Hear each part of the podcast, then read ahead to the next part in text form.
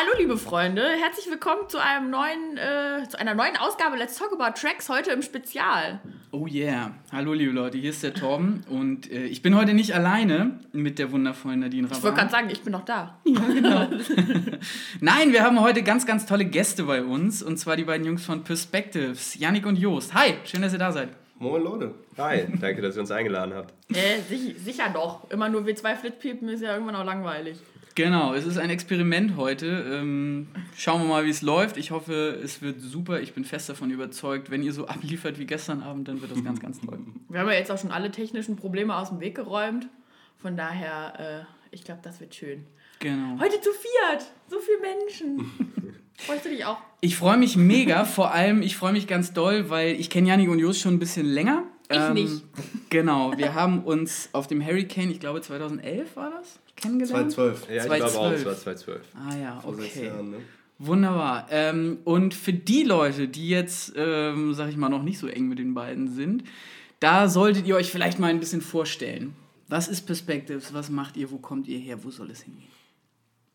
Ja, also ähm, wir sind ein DJ-Duo, äh, mittlerweile wohnhaft in Berlin, ursprünglich mhm. aus Hannover.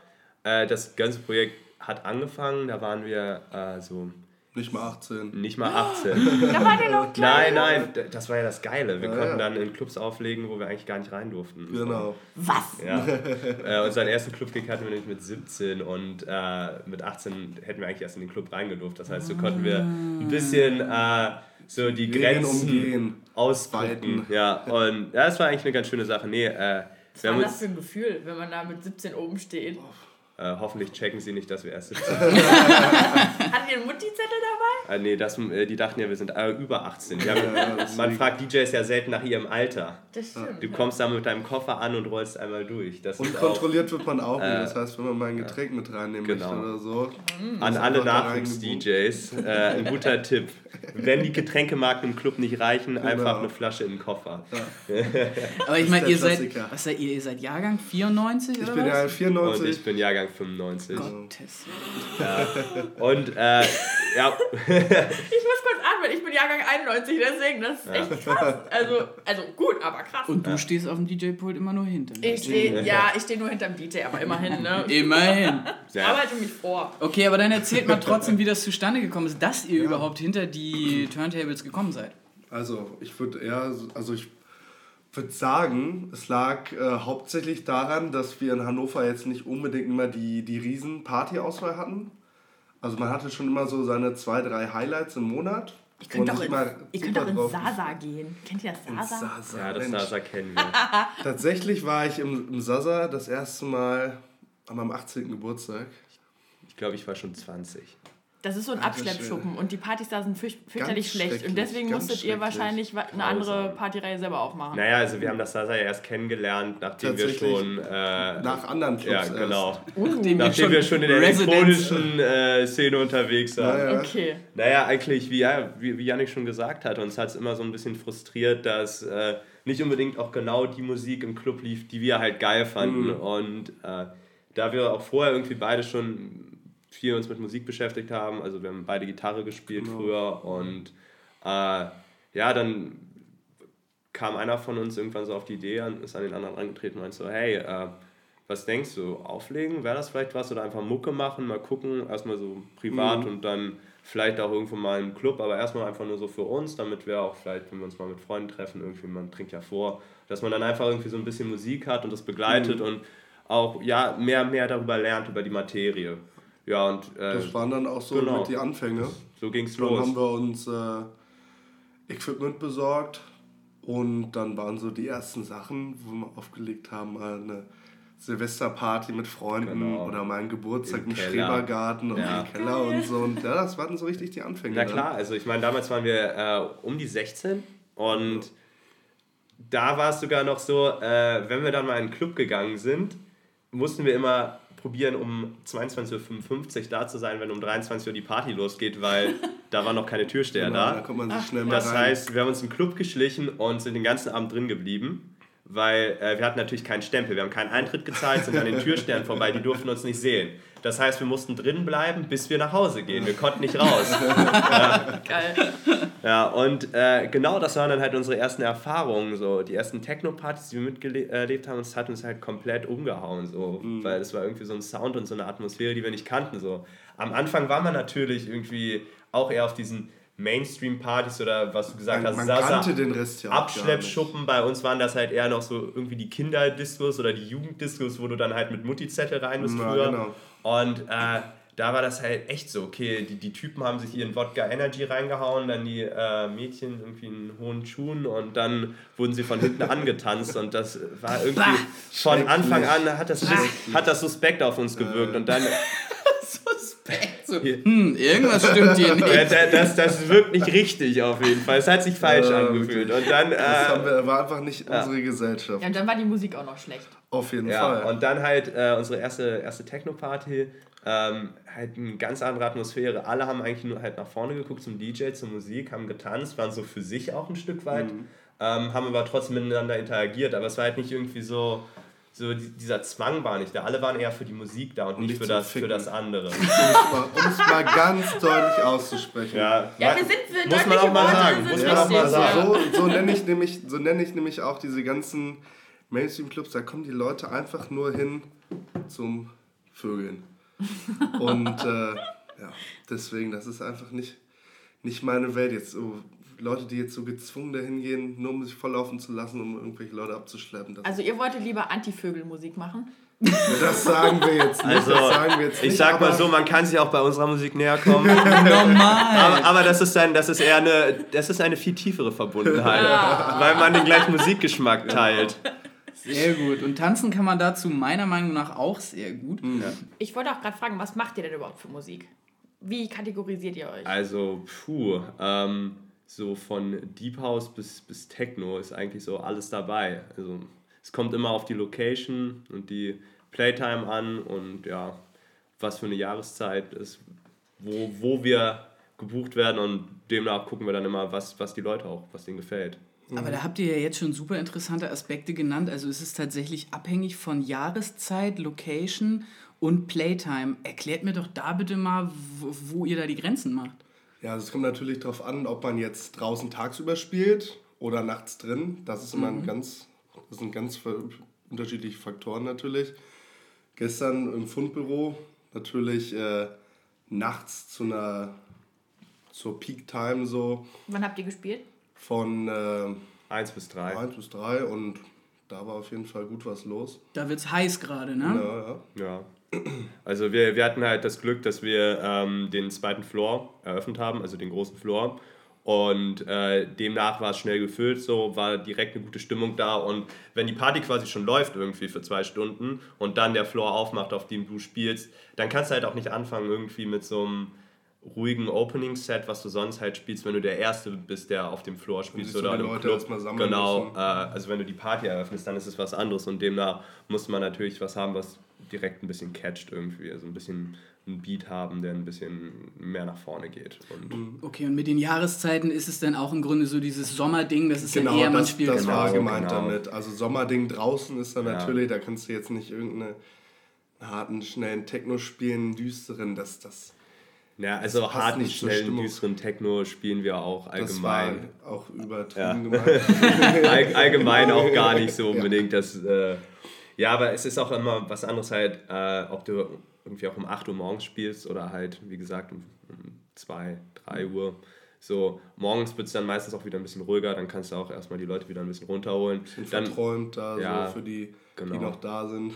dann hast du auch echt die Freiheit, so das zu spielen, was du halt wirklich möchtest. So. Du kannst die Leute einfach mit allem begeistern, du kannst sie mitnehmen, du kannst dann richtig so dein Ding machen. Und das ist eigentlich für mich so die schönste Zeit zum Auflegen. So. Gefällt mir auch Am sehr, Ende ja. so in die Morgenstunden hinein. Das mhm. ist, ah, ja, das Geilste. Okay, also ich bin ja totaler Laie, wenn es um so DJ-Sets geht. Ne? Ich stehe meistens davor, nicht dahinter. Vielleicht könnt ihr mir ja nochmal irgendwie erklären, jetzt so für Dovis, wie funktioniert das Ganze denn überhaupt? Also wie teilt ihr euch da auf und wer hat da welchen Fokus? Und dann steht ihr da beide und dann? Ja, also es kommt natürlich erstmal darauf an, ähm, wie der DJ oder das DJ-Gespann jetzt auflegen. Also es gibt ja manche Leute, die spielen jetzt nur mit einer digitalen Software auf dem Computer und einem Controller oder Leute spielen nur einen CD-Spieler oder nur auf Platte. Und das ist immer auf jeden Fall der, der Unterschied. Und bei uns ist es so, wir machen einen Mix aus Platte und CD. Also heutzutage ist es ja USB dann. Mhm. Halt mit digitalen Tracks. Und ähm, ja, meistens haben wir, wünschen wir uns drei CD-Spieler und Plattenspieler. Und ja, dann hat jeder so seine Seite, links und rechts. Ja. Mal drauf an, weil Plattenspieler, also manchmal switcht man dann auch.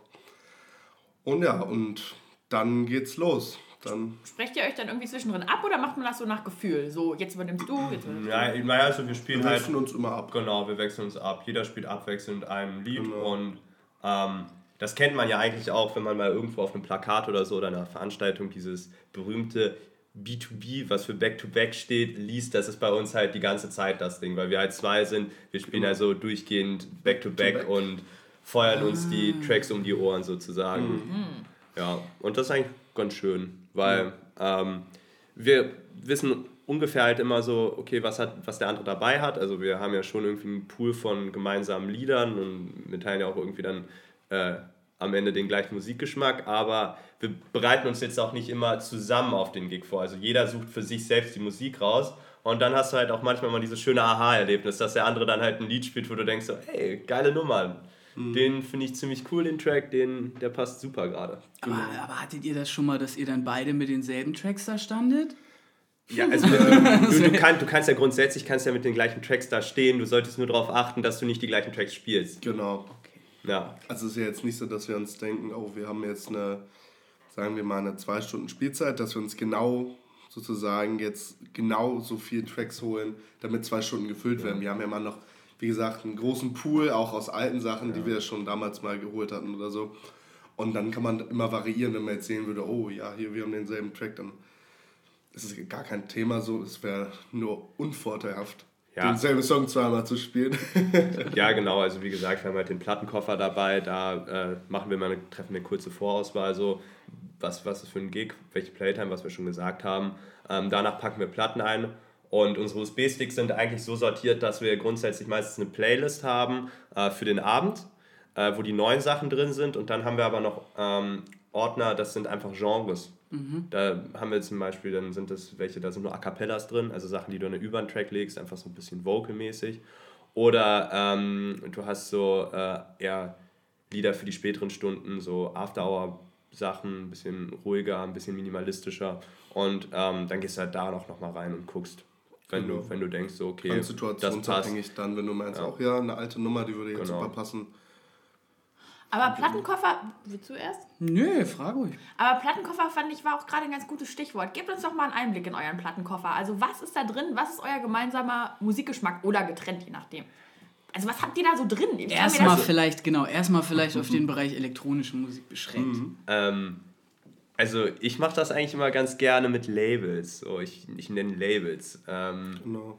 Weil da weil wenn du einen Künstler nennst, okay, dann hast du wirklich eine spezifische Person. Aber wenn du ein Label hast, dann hast du halt einen Katalog von Künstlern. Und das ist immer eigentlich ganz cool. Und also, dann kann man sich auch einen besseren Überblick verschaffen, ja. weil mhm. man dann gehen kann, okay, jetzt das Label und dann. Okay, dann erklärt mal. Also ich habe zum Beispiel, um vielleicht einmal einen Einstieg zu geben, ich habe gestern einen relativ neuen Track gehört, nämlich von Monolink, Sirens. Den hattet ihr im Set mit drin, oder? Äh, ja, das war bei ähm, der Patrice Bäume Remix. Alles klar, okay. Genau. Aber den habe ich gehört und war direkt so, nice, den ähm, kenne sogar ich. Und ja. äh, da an der Stelle auch Shoutout an 3000 Grad, ey. Das ist nämlich so ein Label, was ich schon sehr lange verfolge und großartig finde. Also mhm. da sortiert ihr nach Labels. Ähm, okay. ja, also in dem Fall ähm, war es eher so, den Song hatten wir ja nicht wegen 3000 Grad dabei, sondern eher wegen äh, Patrice Bäumel. Ah, okay. ähm, das ist auch ganz cool. Äh, den Künstler verfolgen wir jetzt halt schon länger und 2017 war irgendwie so sein Breakthrough, ja. Da ist er halt echt groß geworden, einige bekannte Remixes gemacht und selber Tracks rausgebracht,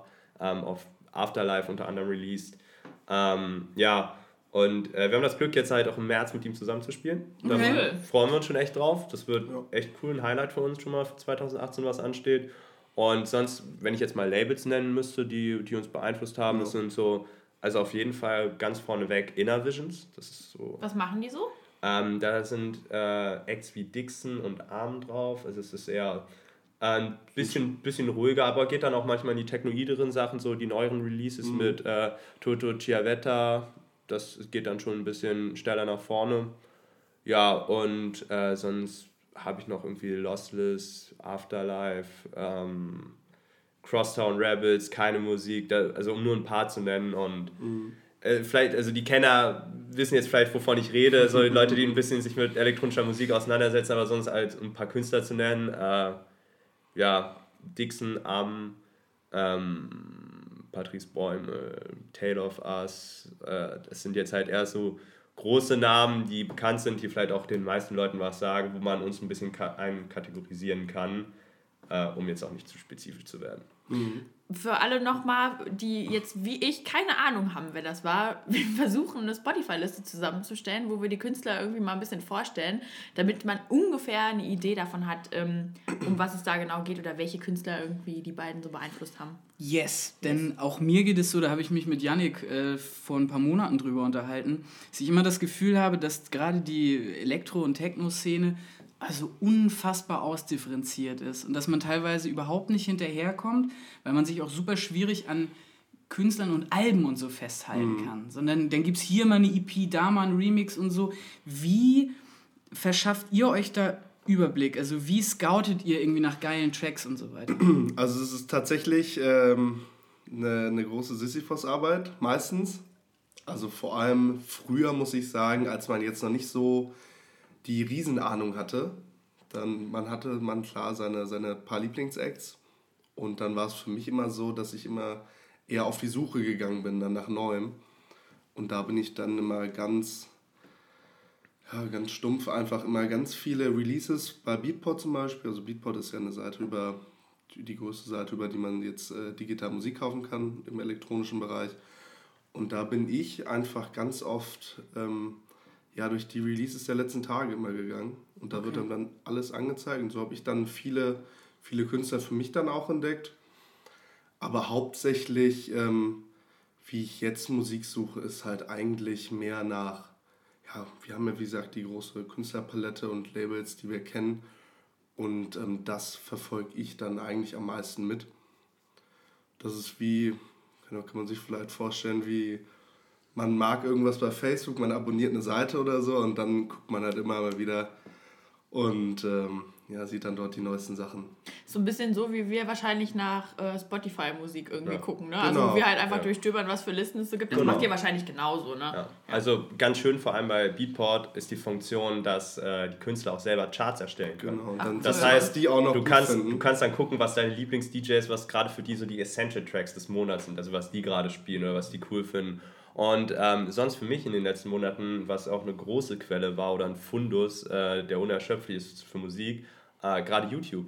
YouTube und okay. äh, Facebook-Gruppen, ähm, wo es eher so Amateurvideos gibt, also wo Leute einfach auf einer Party waren, äh, gefilmt haben, wie einer einen Track spielt und äh, dann posten die den in eine Gruppe und fragen, okay, wie heißt der Track, was ist der Name? Und dann gibt es eine Community und die probiert den zu finden. Mhm. Krass. Ähm, das, was ein bisschen deprimierend daran ist, ist, oftmals sind es unveröffentlichte Nummern. Also du denkst so, okay, das ist die Nummer, die will ich jetzt haben, so, den muss ich heute Abend spielen. Und dann ist das Ding halt leider noch nicht veröffentlicht und du wartest noch mal irgendwie ein halbes Jahr, mhm. bis die Nummer dann rauskommt. Aber oftmals hast du halt auch das Glück, dann wirklich so ein paar Gems zu finden. Also Dinge, wo du jetzt sagst, okay, den hätte ich so nicht gefunden. Das ist, kann man sich auch vorstellen, wie wenn man Platten shoppen geht. Du gehst in einen Plattenladen ähm, und du gehst jetzt nicht unbedingt durch die ganzen neuen Veröffentlichungen, sondern du gehst in die hinterste Ecke und guckst irgendwie vielleicht auch im Resell-Bereich. Ähm, also du gehst die Platten durch, die schon gebraucht sind oder so. Mhm. Findest du da auf einmal eine Scheibe, irgendwie eine geile Hausscheibe aus den 90ern oder so. Und dann nimmst du die für einen Fünfer mit und da hat uns mal eine so eine Defected-Platte auf jeden Fall schon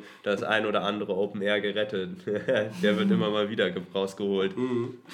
okay, super. Das heißt, für alle Einsteiger, die sich gerne weiter ins Elektronische reinfuchsen sollen, ist Beatport the place to be, um um entspannt nach Musik zu suchen. Genau, ah, also klar. natürlich jetzt Plattenläden sind da vielleicht noch manchmal ein Stück besser, vor allem jetzt, wenn es auch an so alte Dinger geht, aber das ist natürlich auch eine mühselige Aber Man muss auch erstmal einen Plattenladen haben, der sowas anbietet. Ja. Da ist es bei uns natürlich ganz entspannt, da wir in Berlin wohnen, da gibt es so ein paar, einige Adressen. Ne? Perfektes Stichwort Berlin. Ähm, Ihr kommt ja ursprünglich aus Hannover. Genau. Da genau. hat das alles angefangen wie mit Sundance, dann irgendwann Rambazamba, wenn ich mich richtig erinnere. Was ist das denn? Ja, das ist eine gute Frage. Erzählt ja, das, mal. Das sind die Residencies, äh, die wir haben. Also Sundance ist einmal eine, eine Sommerparty-Reihe ähm, in der Rooftop-Bar bei uns in Hannover. Und ja, das waren so auch mit unseren Anfänge dann, wie wir in Rambazamba reingeraten sind. Also das ist die, ich sagen, eine der, der größten Partyreihen im Weidendamm, falls jemandem das was sagt. Und ähm, ja, das sind jetzt die Residences, die wir seit ein paar Jahren in Hannover halten, die wir auch äh, monatlich bespielen. Und ähm, das heißt viel Pendelei oder was? Auf ja. jeden Fall. Und an dieser Stelle auch äh, Shoutout an Chris und Fatma, dass und, sie, wenn ihr das mithört, äh, genau, dass sie uns das ermöglicht haben, weil das Coole bei Rambazamba ist, dass äh, wir da eigentlich auch jeden Monat das Glück haben oder die Ehre, ähm, mit echt einem coolen und großen Act und häufig auch Leuten, die wir bewundern, mal dann zusammenspielen können oder dann halt vor ihm das Warm-up machen oder danach übernehmen. Das ist halt cool, auch wenn es meistens halt nur ein bisschen Smalltalk ist oder du dann halt ein Foto machst, aber es ist einfach schön mal so seine eigenen Helden auf so einer menschlichen Ebene zusammen. kennenzulernen und dann mit denen vielleicht ein bisschen zu schnacken und dann auch zu checken, okay, ist auch nur ein Mensch, so der ist cool und der ist übelst nett und äh, eigentlich muss mir gar keine Gedanken und Sorgen machen und das ist immer eine schöne Nummer auf jeden Fall. Cool. Macht mal ein bisschen Name-Dropping? Ähm, oh, da fangen wir mal an mit äh, Am. Das war auf jeden Fall eins unserer ersten Highlights. Also mhm. den ersten Gig äh, mit einem größeren Act hatten wir mit äh, da bei Ramazamba mit Robert Dietz, aber mhm. äh, wir hatten das Glück, davor mal schon ähm, auf dem Apollons Park zu spielen. So ein großes Tagesfestival. Da haben wir halt auch Sven Feth, ähm, Thomas Schumacher, Karotte, Hendrik Schwarz, genau. ähm, Mario Aureo, äh, ja, so paar Namen auf jeden Fall gespielt. Und dann mhm. bei Rambazamba waren es dann äh, ja noch Joris Vorn, Hotzins 82, Jack Master, Peggy Goo, äh, Adana Twins. Äh, oh, die mag ich ja echt gerne, ne? Die Adana sind ja auch Hamburger, Hamburger ne? ja, nee, aber ey, die sind auch echt cool und äh, das war auch einer unserer geilsten Gigs. Auf jeden Fall. Mhm. Auch das Set von denen hat uns sehr, sehr gut gefallen, weil die spielen ähnlichen Sound wie wir. Das stimmt. Also das, das ist, ist so äh, auf jeden Fall unsere, unsere Hausnummer. Cool. Hausnummer. Hausnummer. nee, äh, Pun not intended. Ja, ja genau. ähm, Fallen dir noch ein paar an? Also ich habe ja jetzt ein paar genannt, aber es sind oh, ja, es waren einige. Es waren einige. ja. Ich habe mit Yannick irgendwann mal über dieses Thema illegale Raves unfassbar lange mich unterhalten. Bestimmt mhm. auch auf dem Hurricane 5 Uhr morgens, irgendwie Ganz komplett sicher. durchgesifft. Du hast meistens keine Stimme mehr dann. Ja. Ähm, aber ich fand das total faszinierend. Erklärt doch bitte nochmal unseren Zuhörern, was es mit diesen illegalen Raves auf sich hat. Ja, also Ganz lustig, dass du das ansprichst. Wir haben nämlich mal tatsächlich vor, wann war das? Vor zwei Jahren? Ja, ich glaube vor zwei vor Jahren. Vor zwei Jahren haben wir uns ehrenamtlich beim Verein für politische Bildung engagiert und dort einen kleinen Film auch darüber gedreht. Vielleicht könnte man den ja dann verlinken. Definitiv. Und ähm, ja, die illegalen Raves, das war so ein Ding in Hannover, ähm, wenn man so jetzt irgendwie über Bekannte hat man mal mitbekommen, so ja, heute dort und dort ist wieder ein bisschen Party im Park oder bei uns auch hinten in Hannover an der Schleuse in Linden. Und ja, da kam man dann hin und da hatten irgendwelche Leute, sind da mit zwei, drei Autos hingekarrt, haben da Equipment abgeladen, Generator angeschmissen und Mucke gemacht. Und das war dann immer so ein so ganz faszinierend für uns, weil vor allem auch für, für jetzt Kinder, beziehungsweise Leute, die jetzt nicht 18 sind oder Junge so. Junge Erwachsene. Junge Erwachsene. Noch nicht Volljährige. war das natürlich auch immer so eine Möglichkeit, auch so eine Musik zu erleben. Was willst du machen, wenn du irgendwie 15, 16 bist oder so und der Club lässt sich nicht rein, aber du findest die Mucke trotzdem cool, dann möchtest mehr darüber erfahren, dann äh, ist das natürlich eine, eine Riesenmöglichkeit.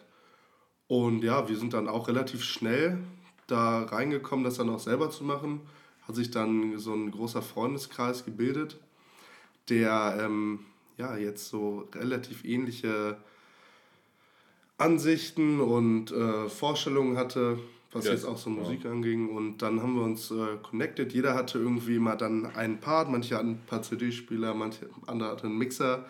Der andere hatte einen Generator, der andere hatte die Boxen.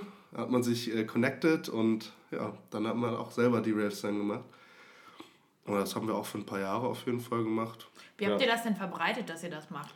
Also wie also, ist ja, muss ja alles Untergrund sein. Ja, naja, was heißt ne? Untergrund? Ne? Ähm, so Untergrund war es dann halt doch nicht, weil äh, wenn du das schon machst, so du hast ja irgendwie ein paar Aufwandskosten hast du schon. Du brauchst einen kleinen Obolus, kleine Entschädigung, damit sich das auch irgendwie rechnet. Du also du willst im Endeffekt plus minus null haben. Du zahlst ja. ungern drauf natürlich, wenn du das machst, weil ja du bist den ganzen Tag natürlich auch damit ja. beschäftigt. Und ich meine, wenn, wenn man halt mit dem Auto da auch hinfährt, das heißt ja auch, okay, gut, heute trinke ich auch nichts, also mhm. ich mache das jetzt echt für die Leute und für die Musik. Und das ist halt cool, wenn du dann halt nicht drauf zahlst. Und aus dem Grund haben wir es dann meistens so gemacht, äh, wir haben uns aufgebaut, haben das alles organisiert und bestimmt schön gemacht, äh, dann ein Foto und dann in Facebook-Gruppen gepostet. Aha. Da, da wurde sich nämlich organisiert. Und mhm. äh, dann hat sich das natürlich wie ein Lauffeuer verbreitet. Aus der Facebook-Gruppe ging es dann natürlich in die WhatsApp-Gruppe und dann in die nächste WhatsApp-Gruppe und. Lauffeuer. Ja, zack, Lauffeuer zack, zack. und zwei Stunden später waren dann halt meistens so die Leute da und zwischenzeitlich hatten wir da große Partys auch, echt mhm. so mit 600, 700 Leuten zum Teil. Mhm. Und da hat es keinen Stress gegeben? Äh, also, oh. ja, mal mehr, mal weniger. Also die, die Cops kommen dann natürlich schon mal vorbei. Mhm. Ähm, aber meistens kannst du das halt so klären, du gibst denen die Personalien und sagst, ja, hier, ähm, wir haben das hier organisiert oder wir haben das ausgerufen, aber wir kümmern uns auch darum, äh, dass dieser Platz hier morgen so aussieht, äh, wie er davor ausgesehen hat. Das heißt, nachdem die Party zu Ende war, räumst du halt nochmal drei Stunden auf. Ach krass. Mhm. Krass. Ja. Okay. Aber, aber, es gab natürlich auch Raves, also jetzt nicht unbedingt bei uns, aber bei ein paar anderen Leuten, die sind auch immer dann manchmal aus dem Ruder gelaufen und da kamen dann auch immer die, die Herren von der Polizei und mussten das dann beenden. Und ja. Es gibt halt Leute, die besser organisiert sind und Leute, die schlechter organisiert genau. sind. Sa sagen wir es einfach mal so. Und ähm, ja, es kommt, also ich muss aber sagen, dass echt auch die, die Cops in Hannover relativ entspannt eigentlich waren. Also okay, die illegalen Raves, war das so in eurer Anfangszeit? Ja, auf jeden Fall. Auf jeden Fall. Das war ähm, parallel zu den ersten Club-Gigs, aber das war damals noch so halt, du hast dann mal einen Gig gehabt und dann mal wieder drei, vier Monate Flaute. Und damals ging es halt auch nicht so darum, oder da ist halt keiner gekommen und meinte, ey Jungs, wie sieht's aus, ich will euch buchen. Da war es eher so, du kennst einen, der hat irgendwo eine Party gemacht und du hattest das Glück dann von 23 bis 0.30 Uhr auf dem leeren Floor zu spielen. so, um es einfach mal so zu sagen, so war es halt, so fängst du an. Und ähm, ja, dann äh, waren diese ganzen Raves natürlich auch eine geile Nummer für uns. Deshalb haben wir das natürlich auch in die Hand genommen. Genau. So, damit wir halt auch Praxis, Spielpraxis bekommen und äh, auch besser werden. Es hat auch, würde ich sagen, uns auf jeden Fall gut getan, weil mhm. dadurch, wenn du halt draußen spielst, da kommt dann halt auch immer mal wer hin, so der, äh, der halt vielleicht auch eine Party macht oder ein bisschen älter ist oder Connections hat und der dich hört und dann dich auch cool findet. Also es war auf jeden Fall sehr gut für uns und ähm, Trotz allem würde ich aber auch nicht sagen, dass wir immer die besten Erfahrungen so mit unseren ersten Gigs da gemacht haben, weil du hast halt das genommen, was dir angeboten wurde. Du hattest halt auch nicht die Möglichkeit, was abzulehnen. Und da bist du dann halt auch ruhig mal irgendwie anderthalb Stunden mit der Straßenbahn irgendwo hingefahren, äh, weil da irgendeine coole Off-Location, irgendeine Secret Party war und der mhm. Promoter hat alles vergessen, hat vergessen, dich abzuholen oder so. Du musstest anderthalb Kilometer zu Fuß laufen. Mhm. Und, oder, mit allen Koffern und Ja, Platten. genau, mit ja. allem Zeug. Und das waren Ganz dann halt immer ne? äh, so die, die geilen Stories am Anfang. Und naja, so, sowas erlebst du halt auch immer mal wieder. Aber seid ihr denn auch mal weiter mit dem Auto gefahren? Äh, ja, also dann irgendwann kam halt auch Gigs so außerhalb Hannover zu und äh, ja, da hatten wir eine schöne Erfahrung auch hier in Hamburg. Oha! ja, also wir waren äh, bei den Auenlandleuten geladen. Shoutout an euch, Jungs. Torben, Dagi, Dori, wuhu. Alle am Start. Auf jeden Fall, ähm, ja, das war ja in Nauen, glaube ich, mhm. in der Nähe mhm. von Kaki. Mhm. Kaltenkirchen, ja, für ja. alle Leute, die es bei Google Maps herausfinden. Represent, represent. oh Gott. Ey. Und ähm, ja, die haben ein sehr, sehr cooles Tagesfestival hochgefahren. Also und, jetzt wirklich, Shoutout, das war der absolute Hammer. Ja. Ich glaube, das war das erste Tagesfestival, auf dem ich war, äh, wo sie irgendwie eine 20 Meter hohe Hüpfburgrutsche hatten.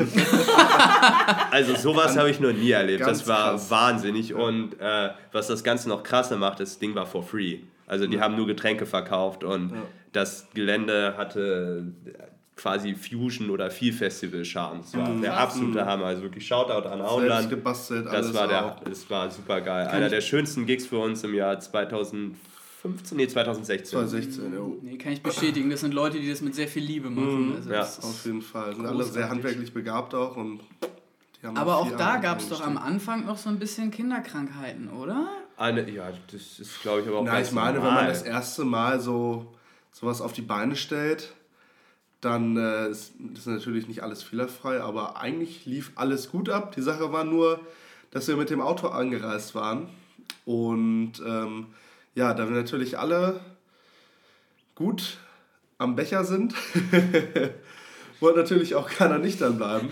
Und ähm, da mussten wir dann leider notgedrungen zu, zu viert. Ja, es war, ich, wir, ja. Waren, wir waren vier Leute. Das, das Schöne ist halt, äh, wenn, wenn der Promoter oder, oder die Partyveranstalter so viel um die Ohren haben, dass sie vergessen, dass sie noch DJs haben, die irgendwo schlafen müssen.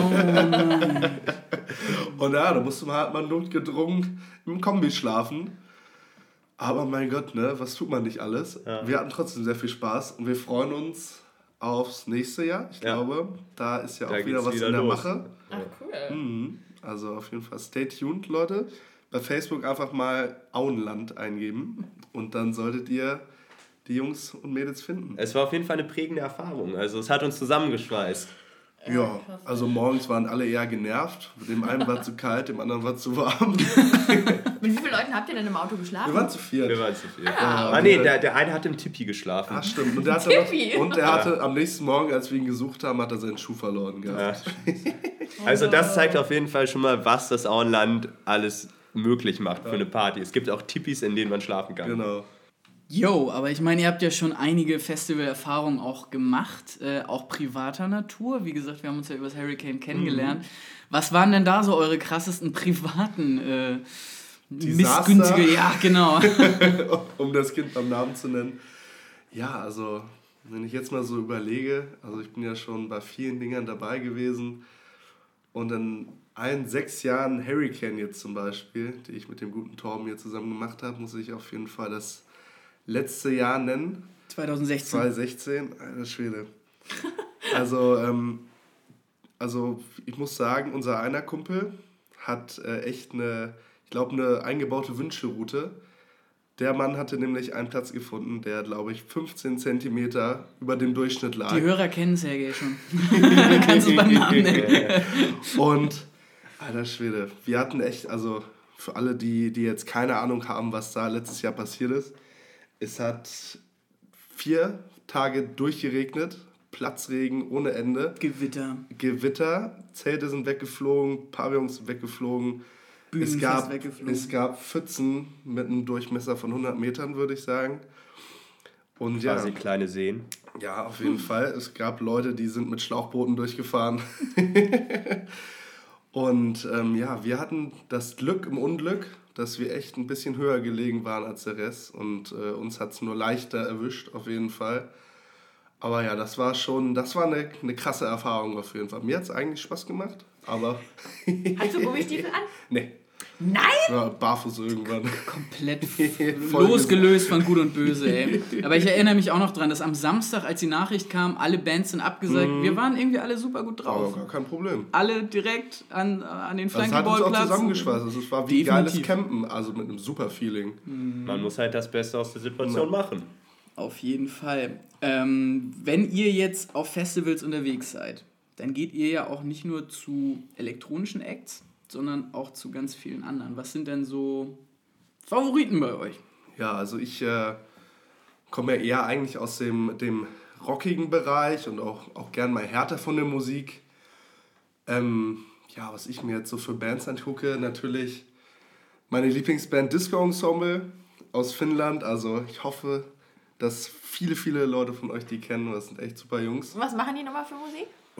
Was haben wir, wir haben, wir haben jetzt mal genannt?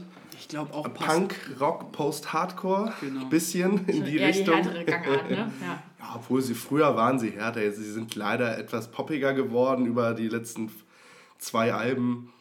Aber wie man immer sagt, die alten Sachen, ne? Ja, das ja. sind die. Wir packen euch da auf jeden Fall mal einen Track mit in die mhm. Äh, Spotify-Playlist. Und ja, sonst, ähm, also ich bin groß geworden, viel mit den Toten Hosen und den Ärzten. Mein Vater früher so ein, so ein kleiner Punker war. Und da hatten wir natürlich die ganzen CDs, viel Bad Religion, Gigantor, das waren so Sachen von früher. Dann, ja, in der Jugendzeit, wenn man jetzt so 13, 14, 15 natürlich, kam dann so, so Deutschrap rein, das hat man da gehört. Sido Bushido, die Richtung, ne? klar, ich stehe dazu, ne? Von der Skyline zum Bordstein zurück. Ja, klar. Ey, sag nix, das ist eine Top-Scheibe. VDS CCN2. Ja, oh, ganz starkes Album auf jeden Fall. naja, und ja, dann aber auch eher wieder dann auch so in Richtung Hardcore auch. Was hat man da früher gehört? So, äh, so, wie hießen die denn? A Day to Remember, so in die Ecke. Dann aber auch noch mal gern so ein bisschen härter, so Metalcore, so Every Time I Die. Oh, da bin ich auch Hour. dabei. Von denen habe ich auch ein T-Shirt, aber das habe ich letztens zerschnitten. Was? Und ich aber war, doch nur die Arme abgeschnitten. Nur die Arme abgeschnitten. So, es klang gerade so wie. Ich habe mit, ah! hab mit der Band gebrochen. Nein, aber tatsächlich hätte ich einen Grund dafür. Ich hatte nämlich mal, nachdem ich auf dem Konzert von denen war, äh, einen Hörsturz. Mm. Weil ich drei Stunden neben der Bassbox stand. Das ist ja aber nicht der Schuld, die Schuld von denen, das ist die Schuld vom Techniker. Genau. Ja, oder eigentlich von mir, weil ich mich da hingestellt habe. Ja. Aber trotzdem, irgendwie verbinde ich das halt jetzt jedes ja, Mal damit. Aber das wusste ich gar nicht. Ich höre die trotzdem noch gerne. Ja, doch, danach war ich ein bisschen geschädigt, ehrlich gesagt. Ja. Nee, auf jeden Fall. Die hatte ich auch mal auf dem Hurricane gesehen, beide hintereinander. Ja. War das das, wo der Gitarrist auf die Bühne gekotzt hat? Das, das, jetzt ist die Pointe versaut. Ah, sorry. Aber auf jeden Fall war der eine Gitarrist vorne links so hart breit und der war auf den Knien an der, an der Kante der Bühne und ich sehe nur seinen Kopf nach vorne gehen und er kotzt dem Ordner einfach auf den Kopf. der arme Mann, Scheiße, der da stand. Aber es war trotzdem was also Geile ein bisschen Konzerte. asozial, aber asozial mögen wir ja. okay, Jost, erzähl du mal ein bisschen. Boah, ähm, ja, also ich würde auch mal sagen, dass mein musikalischer Background sehr facettenreich ist. Also hm. da, da ist eigentlich auch alles dabei. Ähm, schwer zu sagen, so wenn wir mal sagen Indie-Musik, da fange ich jetzt mal an. Äh, eine meiner absoluten Lieblingsbands sind Catfish and the Bottleman. Okay. Oh, die finde ich auch gut. Ähm, aber vor allem da das erste Album, The Balcony, das zweite, Seven, finde ich nicht ganz so gut. ähm, aber das ist auf jeden Fall eine meiner absoluten Lieblingsbands. Die sind letztes Jahr oder nee, vor, nee, vor drei Jahren. Vor drei Jahren richtig durchgestartet mhm. mit ihrem Debütalbum halt The Balcony, das war da richtig groß. Was genau machen die für Musik? Äh, ja, so Indie-Rock halt. Okay. Also, ja.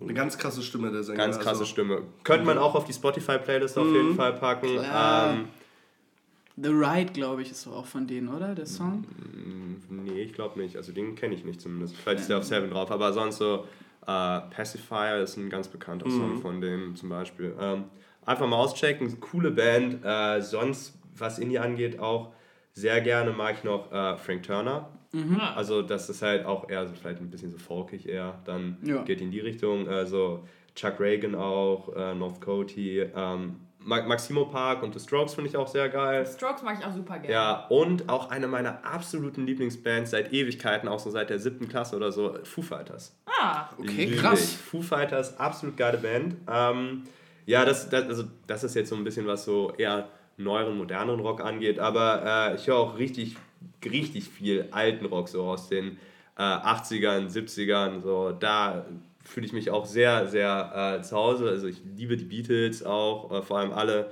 Songs so von George Harrison, mhm. der, der unterschätzteste der Beatles.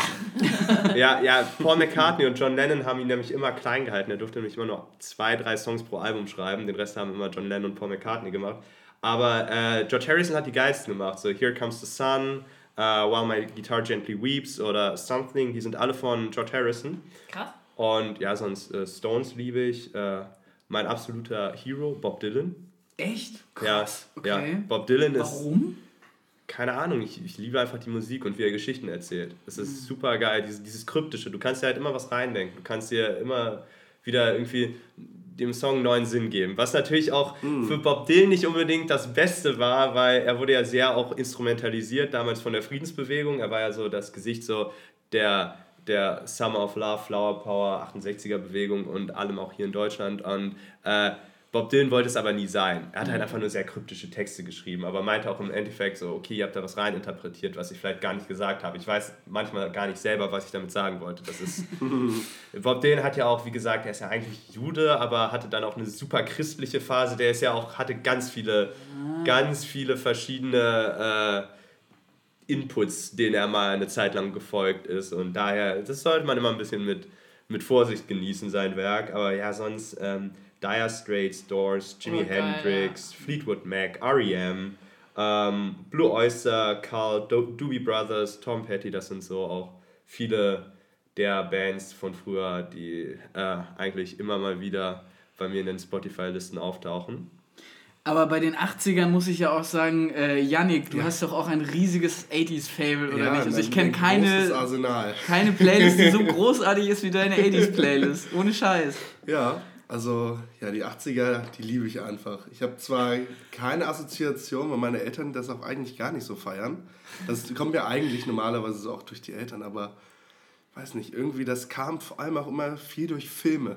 Mhm. Was denn zum Beispiel? Uff da, muss, da kannst du mich jetzt totschießen. Ach, doch, Flashdance. Ja. Geil. Ach, nee. Also Aber auch so von den, von den Songs hier von Phil Collins, Minute Work und so weiter. Klar. Also ich habe das alles eiskalt von dir übernommen. Ja, Phil weil Collins und Genesis auf jeden Fall. Auch Genesis mit Peter Gabriel als Sänger damals noch. Super, sollte sich jeder mal anhören. Hm. Nee, also es kam wirklich einfach Filmmusiken, das meinte ich gerade. Also ich okay. glaube viel, ach keine Ahnung, wenn ich jetzt mal so einen betiteln müsste, einen aus der Neuzeit, Everybody Wants Something, weiß nicht, ob ihr den gesehen, mhm. ist ein College-Film aus den 80ern, also soll in den, also in den 80ern spielen. Und es geht um so, so eine Baseball-Fraternity. Und es ist einfach nur ein Wochenende, das Einführungswochenende sozusagen des ersten College-Jahres oder so von dem einen Typen. Super gute Musik auch drin, coole Story. Und ja, ich weiß nicht, dann hat sich das irgendwie so gesammelt und dann dann auch mal durch ein paar Spotify-Plays gegangen und dann so ganz viele Lieder kennt man, kennt, kennt man ja auch einfach nicht beim Namen so. Und ja, dann habe ich mir das so ein bisschen aufgebaut. Ach so, was höre ich gerne? Viele Sachen, die so ein Saxophon mit drin haben. Man at Work, zum Beispiel Who Can It Be Now? äh, Foreigner, Urgent. Und, ähm, ja, ich habe sofort im Ohr. Und ähm, einfach, ja, diese ganzen Sachen. Klasse. Also das macht mir richtig Spaß dann auch so. Ne? Richtig viel Energie hinter. Das sind natürlich auch so die, die Partykassenschlager mm. schlechthin. Wenn das, wenn das auf der WG-Party läuft, das, das Phänomen kennen vielleicht einige. Ähm, es gibt dann immer so den einen Raum, da hat man so einen DJ platziert und dann gibt es die Küche, da gibt es eine, äh, eine Dockingstation und ein iPhone und da laufen die 80s und trotzdem ist das der vollste Raum. Und mhm. Spandau Ballet mit Gold oh, und alle oh, schreien mit. Auf jeden Fall. Ganz jeden stark, Fall. ja. Aber ähm, sonst bin ich auf jeden Fall auch noch ein großer Fan von Hip-Hop. Also Hip-Hop spielt bei mir auch in meinem Leben eine große Rolle. Wir haben uns mal sehr intensiv über Vince Staples unterhalten. Das ja. fand ich auch sehr bereichernd. Ja, Vince Staples äh, finde ich geil. Also neueren Hip-Hop äh, äh, habe ich eine Zeit lang abgeschmor, äh, abgeschworen gehabt. Ich war dann eher mal so back in the 90s da unterwegs, also so A Tribe Called Quest, äh, mhm. äh, Gangster, Source of Mischief, Farsight, das sind so auf jeden Fall also meine Lieblingscrews von damals auch. Wu-Tang Clan oder, oder MF Doom und Quasimoto kann ich auch jedem ans Herz legen. Ähm, Masimoto kennen ja die meisten wahrscheinlich. Ja, ja, ja, genau. Äh, Quasimoto ist das Original, das äh, amerikanische Original. Ähm, kann man sich krass, das ist inspiriert davon. Ja, äh, Masimoto ist so eine Art Rip-Off. Ja, das wusste also, ich gar ja, nicht. Ja, der, genau dasselbe Stimmverzehr-Ding drin. Ja. Und äh, sonst natürlich äh, Wu-Tang Clan mit 36 Chambers hat, glaube ich, bei mir alles angefangen damals mit äh, meiner Begeisterung für Oldschool-Rap. Und auch gerade das neue Album, was jetzt rausgekommen ist von Wu-Tang, wieder super die haben ja sich mal wieder zusammengerauft nach Jahren und äh, wieder eine Platte veröffentlicht und die ist echt top geworden. Hatte ich nicht mit gerechnet. Was mit Deutschrap? Deutschrap, ja, früher ein bisschen mehr gehört, aber dem kann ich nicht mehr so viel abgewinnen. Also früher viel Retro-Gott gehört, also so äh, mhm. äh, Hussen Hoden, irgendwie Architect, äh, ja, so in die Art, JW ein bisschen, sowas. Äh, also eher auch schon ein bisschen spezieller, also auch so eher ja. Nischen-Hip-Hop. Und ja, vielleicht noch ein bisschen heutzutage eher so ein bisschen Cloud-Rap, so Rin, Rin oder so, gebe ich mir mal, aber... Kommt man nicht drum rum ja, also, ja, so, das ist dann halt eher so die, so die Turn-Up-Musik, dann auch irgendwie ein bisschen äh, US-amerikanischen Trap ziehe ich mir auch mal rein, aber das ist halt eher so mal, wenn ich irgendwie zum Sport gehe oder so, dann irgendwie ein bisschen ASAP-Mob oder so. okay, ja. wie beeinflusst das euch in eurem Musikschaffensprozess? Eure Einflüsse von draußen? Mm also ich, ich würde durchdrehen wahrscheinlich, wenn ich den ganzen Tag nur elektronische Musik mhm. hören müsste. Ähm, ich setze mich eigentlich damit allgemein halt schon sehr viel auseinander, wenn es darum geht, abends einfach Tracks für den nächsten Gig zu suchen oder wenn ich halt selbst Musik mache. Ähm, und du hast dann halt wirklich, du sitzt drei Stunden vorm Rechner und du hast vielleicht immer wieder den gleichen Loop, weil du sagst, okay, die Kickdrum hier ist nicht die richtige, ich will eine andere Kickdrum. Dann gehst du 300 Kickdrums durch, bis du halt die hast, die dir gefällt. Und das macht wahnsinnig mhm. irgendwann. Und dann brauchst du halt irgendwie Musik, die dich erdet. Ja, das du brauchst echt ein Ventil. Genau. Also ich kenne Leute, die kennen sich 24-7 auch in der Bahn, irgendwie zur Arbeit, zur Uni, pipapo, ziehen die sich irgendwelche Techno-Sets den ganzen Tag morgens schon rein. Aber für mich ist es einfach äh, die andere Musik ein Ventil, um auch mal davon abzuschalten, es einfach immer ganz andere Emotionen auch weckt. Hm. Und ähm, es ist einfach sehr, sehr entspannt, dann auch einfach mal ein bisschen härtere, rockige Musik, obwohl es halt eigentlich keine entspannte Musik ist, aber ich kann damit total gut abschalten. Vor allem, wenn man jetzt auch mal lange im Studio gearbeitet hat oder so, dann ist es einfach auch schön, dann auf dem Rückweg mal nicht nur Viervierteltakt. Aber jetzt mal andersrum gefragt, ja. warum habt ihr euch denn, obwohl ihr, also ich meine, euer Musikgeschmack ist ja total breit, ne, wie man jetzt gerade gesehen ja. hat, warum habt ihr euch dafür entschieden, halt Techno zu machen oder die Musik, die ihr macht? Ich glaube, das lag so, wie gesagt, an den Anfängen des Losgehens halt da waren wir halt völlig, völlig, wurden wir da reingesaugt und sind seitdem mhm. auch nicht mehr rausgekommen. Also das war wirklich, das ist wie so ein Strudel, so. es ist ein schwarzes Loch, das saugt dich rein und lässt sich nicht mehr los, echt. wenn, wenn man einmal damit angefangen hat, ist halt so eine magische Anziehung. Zu anderen mehr irgendwo hingehen, ja. so. Das will ich jetzt in irgendeinem Mainstream laden ja. oder zu einer anderen Mucke. Es versaut einen natürlich auch ein Stück mhm. weit, weil äh, gerade wenn du dann halt auch selber auflegst und dann stehst du im Club und dann du neigst dazu, direkt so ein bisschen alles zu beurteilen und zu hinterfragen. Und du, du hörst. Musik ganz anders. So. Du mhm. nimmst es anders wahr, du achtest darauf, irgendwie auch so Technik in einem Set, bei, wenn da wer anders auflegt. Du hast direkt so ein judgendes Element da drin, mhm. was auch nicht immer gut ist, weil manchmal genießt du es dann auch nicht so. Aber an sich ist es eigentlich, es hat nur dazu beigetragen, dass wir irgendwie uns für viel, viele andere Musik auch dann halt geöffnet haben und viel, viele Freundschaften auch gefunden. Unser ganzer Freundeskreis besteht eigentlich mittlerweile fast aus, aus anderen DJs. Ja, ist immer so. Echt, ja. Wenn wir irgendwie zusammenhocken oder so, sind immer 70 Prozent, also Kollegen, die auch auflegen. Und ähm, ja, klar, es ist natürlich immer auch so eine Art Abschottung, weil wir dann auch viel nur über so ein Fach, Fachsimpeln. So, mhm. ne? die, die Bubble, wir sind Journalisten, wir kennen ja, ja. das. Und ähm, aber geht ihr denn privat auch noch feiern jetzt so? Also habt ihr noch. Bock irgendwie privat auf Partys zu gehen? Sicherlich. Ja, also ich sag mal so, es hat auf jeden Fall abgenommen. Es war mal mehr. Ähm, aber man, man geht schon gerne auch mal wieder privat los, weil es ist auch, wie gesagt, was anderes. Dann kannst du halt auch einfach da sein und genießen. Und manchmal ist es auch wirklich schön, echt alleine mal in einem Club zu sein oder so. Du bist für dich, ähm, du stehst auf dem Floor, machst irgendwie die Augen zu, tanzt diese repetitive Musik hat ja irgendwie auch was Meditatives und äh, kannst gut nachdenken, kannst einfach für dich mal sein und mhm. deshalb ist das einfach tanzen gehen und auch noch feiern schon wird, glaube ich, immer ein Teil bleiben. Und es gibt ja immer Leute, die man ja noch nicht gesehen hat oder beziehungsweise die man jetzt ganz toll findet. Mhm. Und da kriegt man dann natürlich gleich mhm. doppelt Lust, so, um dann nochmal loszugehen. Ja, klar, auf jeden Fall. Aber das ist ja schon spannend, dass ihr, das, äh, dass ihr jetzt sagt, dass das früher mehr war als jetzt, weil ihr seid ja noch gar nicht so lange in Berlin.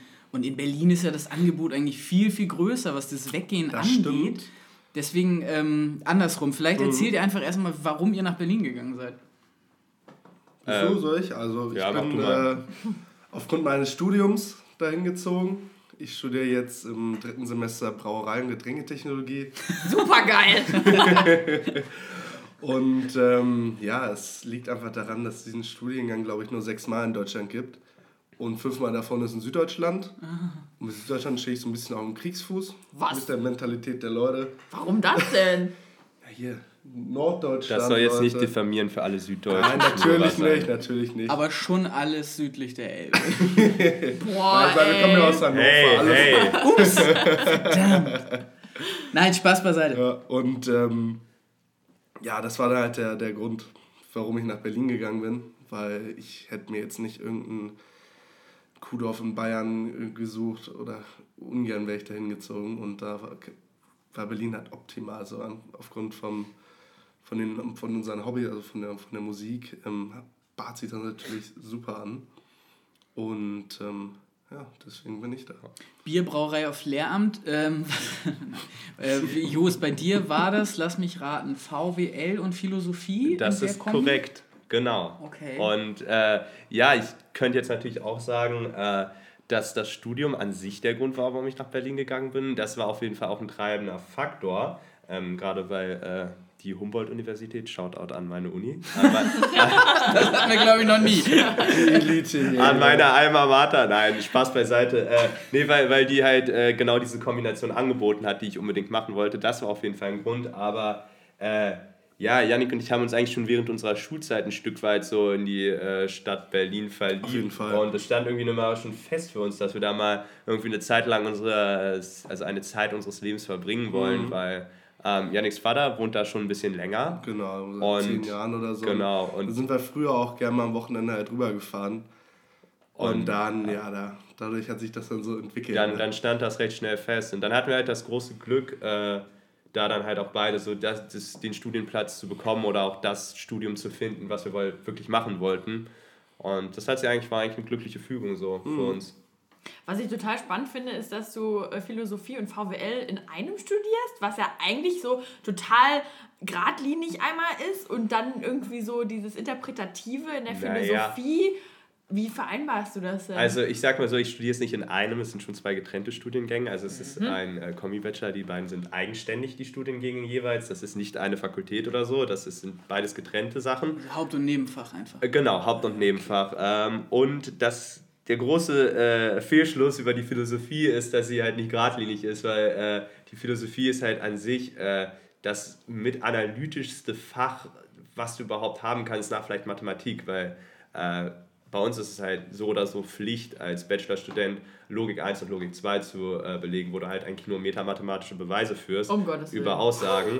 und äh, demnach. Schrecklich. Ja. manche sagen, manche, manche finden es schrecklich, manche, manche macht Spaß. Äh, es war eigentlich ganz cool, mir hat es mir jetzt auf, ein, auf jeden Fall geholfen und einiges gebracht, aber äh, man kann halt irgendwie die meisten akademischen Fächer immer auf die Philosophie zurückführen, weil es war, es war halt die erste, erste wirkliche Wissenschaft, die damals begründet wurde. Und äh, die Fragen, die dargestellt wurden, haben ja dann dazu beigetragen, dass die ganzen Naturwissenschaften entstanden sind. Und heutzutage ist ja immer noch so, die Philosophie liefert die Fragen, die andere ähm, Disziplinen dann probieren zu beantworten. Und wenn die anderen Disziplinen keine Antwort finden, greift wieder die Philosophie. Mm. Und deswegen ist das ganz schön natürlich auch mit äh, VWL zu kombinieren, weil ähm, da hat man eine gute, gute Ausrichtung, wenn man mal später in Richtung Politik gehen möchte, was ich äh, vorhabe. Aha, oh, der okay. Technopolitiker. Also. genau, genau. Neben der Hip-Hop-Partei jetzt auch noch die Techno-Partei, ne? das wär's so. Ich würde euch wählen. Es sei denn natürlich, wenn, äh, wenn der große Durchbruch noch kommt, dann äh, überdenke ich das. Aber ja gut, aber ich meine, wo steht ihr denn jetzt gerade? Also im, am, im Standpunkt eurer Karriere jetzt gerade? Wie oft spielt ihr und. Also wir spielen, also jetzt im Dezember spielen wir eigentlich jedes Wochenende. Haben wir mhm. jetzt äh, eigentlich ganz gutes Programm gehabt. Und ja, sonst sind es meistens so zwei, drei Gigs im Monat und hier und da immer mal verteilt äh, über Deutschland. Deutschlandweit, genau. Ja. Ach krass. Okay. Und meistens aber eigentlich halt dann schon irgendwie so Hannover, Hamburg, da wo wir halt genau. herkommen, dann Berlin natürlich auch. Aber äh, ja, an sich müssen wir mal gucken, wo, wo das Ganze noch hinführt. Mhm. Wir sind eigentlich gerade, glaube ich, auf einem ganz guten Weg, haben Spaß und äh, ja, Musik ist auch in der Pipeline, kommt einiges raus mhm. jetzt 2018. Deswegen einfach mal Stay tuned, sage ich immer, ne? ja, auf jeden Fall. So, und damit ihr dann auch mal ein Gefühl dafür bekommt, was Perspectives überhaupt für Mucke machen, wozu die Leute im Club jedes Mal durchdrehen, haben uns die Jungs auch frisch vom Plattenteller was mitgebracht. Ähm, was habt ihr denn am Start? Ja, wir haben unsere erste released Nummer mit am Start, die auf unserem, ich möchte nicht sagen Label, ja doch, auf unserem, auf unserer DJ, von unserer DJ-Vereinigung Frantic rausgekommen ist. Und ähm, das ist die Nummer Voyage. Mhm. Voyage, Voyage. Ist die wirklich angelehnt an das Voyage, nein, Voyage? Nein, tatsächlich nicht. Okay, gut. Und ja, damit wünschen wir euch auf jeden Fall viel Spaß. Okay, alles klar. In die Nummer hören wir jetzt mal rein. Äh, ich bin gespannt.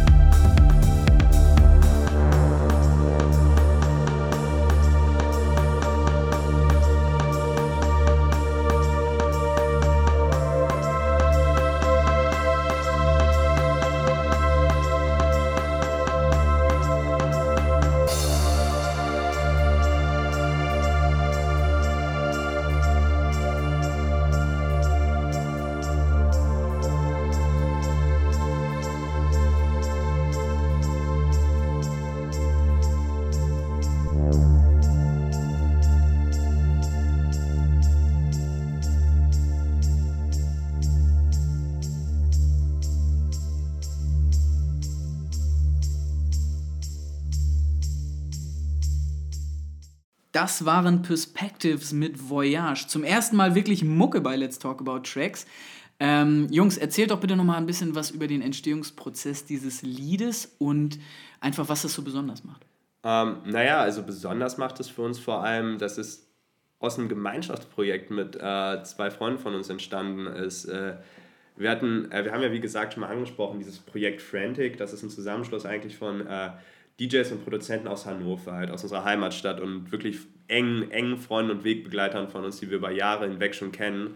Und äh, wir haben uns halt zusammengetan und gesagt, okay, äh, verrückte Idee, lass uns mal einen, einen Begriff, ein Wort, einen Term nehmen und äh, davon probieren, eine musikalische Interpretation zu machen. Aber jeder für sich. Äh, wir sprechen uns nicht ab und dann gucken wir, was das Endergebnis ist. Und äh, dieser Oberbegriff war halt in dem Fall Voyage. Und das ist unsere Interpretation. Und wie kommt der an? Ihr habt den ja bestimmt schon gespielt. Äh, ja, also wir haben ihn gestern auch hier wieder in Hamburg gespielt, äh, als vorletzte Nummer. Und hat auf jeden Fall für positive Reaktionen mhm. auf dem Floor Klasse gesorgt. Vibes auf jeden Fall, ja. Da kamen ein paar äh, Jubelschreie durch. Sehr, sehr nice. Habt ihr denn irgendwie eine Lieblingsstadt, wo ihr auflegt? Wo ihr sagt, boah, das ist am geilsten, weil die Leute am meisten abgehen oder keine Ahnung, der Club, der ist am schönsten? Also, Vielleicht würde ich fast sogar schon sagen Hamburg. Ja. Die Hamburger sind sehr ja. dankbar. Die Hamburger, die, die freuen sich einfach sehr, wenn, mhm. wenn man da ist. Irgendwie, du kriegst ein sehr positives Feedback und äh, wir sind immer wieder gern hier. Es macht Spaß. Auf jeden Fall. Wo habt ihr denn hier überall schon gespielt? Übel, gefähr genau. Übel und gefährlich? Jetzt im äh, August war das. Ja, äh, genau, im Übel und gefährlich haben wir gespielt und dann im Fundbüro jetzt äh, zweimal und äh, dann äh, das Tagesfestival haben wir ah, hier auch gehabt. Und genau. das waren eigentlich alles sehr schöne Erfahrungen. Ja, auf jeden Fall. Okay. Ihr habt ja letztens auch ähm, als Voreact von Fritz Kalkbrenner gespielt. Ne? Genau. Ne? Wie war das denn? Also ist schon ein krasser Dude, ne? Er ist ein krasser Typ auf jeden Fall. auf jeden Fall. Schnipsen wir? Nö, wir schnipsen also, nicht. Wir schnipsen nicht. wir wollten gerade dasselbe sagen. Raus aus meinem Kopf. nee, sorry. Ähm, erzählt doch bitte von eurem Gig bei Fritz. Ja, also das, wir haben das jetzt schon zum zweiten Mal gemacht. Ähm, damals haben wir, das war vor zwei Jahren? Äh, ja, das war ähm, im Winter 2015. Mhm, haben wir in Hannover in der Swiss Life als Vorheck gespielt. Genau. Das ist so mit äh, die, die größte Eventhalle da gehen, glaube ich wenn alles offen ist, 4000 Leute rein. Krass. Und da war es jetzt ähm, aufgebaut für, für das Kapazität für 3000 ungefähr. Ja, ungefähr. Und ja, das ist natürlich was ganz anderes. Das ist jetzt nicht wie so ein Clubkick, sondern du bereitest ähm, die Leute darauf vor, dass gleich der, der Haupteck kommt. Also das ist eher eine, eine vorbereitende Wirkung. Da muss man sich dementsprechend natürlich auch anpassen. Eher sprich in Richtung äh, ruhig, aufbauend. Aber auch trotzdem nicht zu wenig. Genau, du musst die Leute natürlich auch, auch anheizen. Sind, wir, ja. sind halt, wir sind halt die klassische Vorband, dann, ja. wie man sie von Konzerten kennt. Wenn du halt den Headliner hast, der ein Stadion-Tour spielt, dann hast du davor auch immer irgendwie ja, noch eine Band, die mhm. dann fünf, sechs Songs performt. Und so ungefähr äh, war das auch für uns. Und äh, das Verrückte ist halt, normalerweise ist man halt aus dem Club gewohnt, okay, du bist nah an den Leuten dran. Mhm. Du bist nicht irgendwie zehn Meter weg und drei Meter höher. Mhm. Und äh, das ist schon komisch, weil du hast halt nicht diese Verbindung zum Publikum, die du sonst hast. Sonst hast du halt so ein direktes Feedback. Mhm. Du kannst ja den Leuten in die Augen wirklich gucken und weißt, okay, gut, das kommt gerade gut an, das würde dann vielleicht jetzt nicht so gut ankommen oder das kommt dann jetzt erst recht gut an.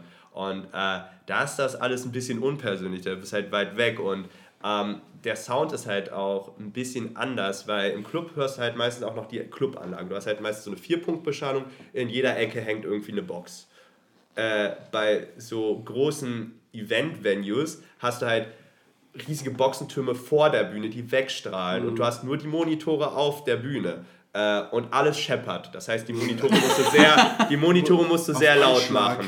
Ähm, und das ist auf jeden Fall äh, gewöhnungsbedürftig mhm. gewesen für uns am Anfang, aber eine coole Erfahrung und ja, wir haben sogar Fanpost bekommen. Ja, nein, doch, doch, tatsächlich. Die äh, eine Mitarbeiterin von For Artist hat uns eine E-Mail weitergeleitet, ja, mit, mit einer Fanpost. Wow. Mit einem Fanpostbrief, ne? Cool. Wer wir denn sind, weil sie uns irgendwie nicht finden konnte und ja, wo und man dann unsere cool Sachen kriegen. wo sie dann unsere Sachen ja. kriegen könne. Krass. Nice. Und, und was auch irgendwie sehr surrealer Moment war, äh, nachdem wir dann mit unserem Set fertig waren, kam äh, ein Security-Beamter zu uns und meinte, äh, ja Jungs, äh, wenn ihr fertig seid, hier, ähm, das Mädel da wird gern ein Foto mit euch machen. Oh. und, und, das wir so, so noch nicht. Und, und, und wir meinten so, Sicher, dass sie das will? Wieso, ihr seid doch schmucke Kerle. Ja, aber wir wollten dann erstmal darauf hinweisen, okay, wir sind nicht Fritz Kalkmann oder so. wir, wir, sind nicht die Megastars hier, wir sind die Vorgruppe. Aber es war, es war schön, es war schön. Sie hat ja. sich auch gefreut. Ja. Fett. Aber wie war denn so das Feedback generell, das ihr aus der Crowd bekommen Hat die das überhaupt interessiert? Sind die mitgegangen? Ja, doch, auf jeden, auf jeden Fall. Fall. Also wir haben ja jetzt dann vor zwei Wochen ein Kapitol in Hannover gespielt. Das ist eine etwas... Äh, kleinere Venue und ähm, die war proppenvoll. Zweieinhalbtausend so. Krass. Ja, ein bisschen kleiner. Ich glaube 2000. 2, 1, 8 gehen rein, egal. Ja.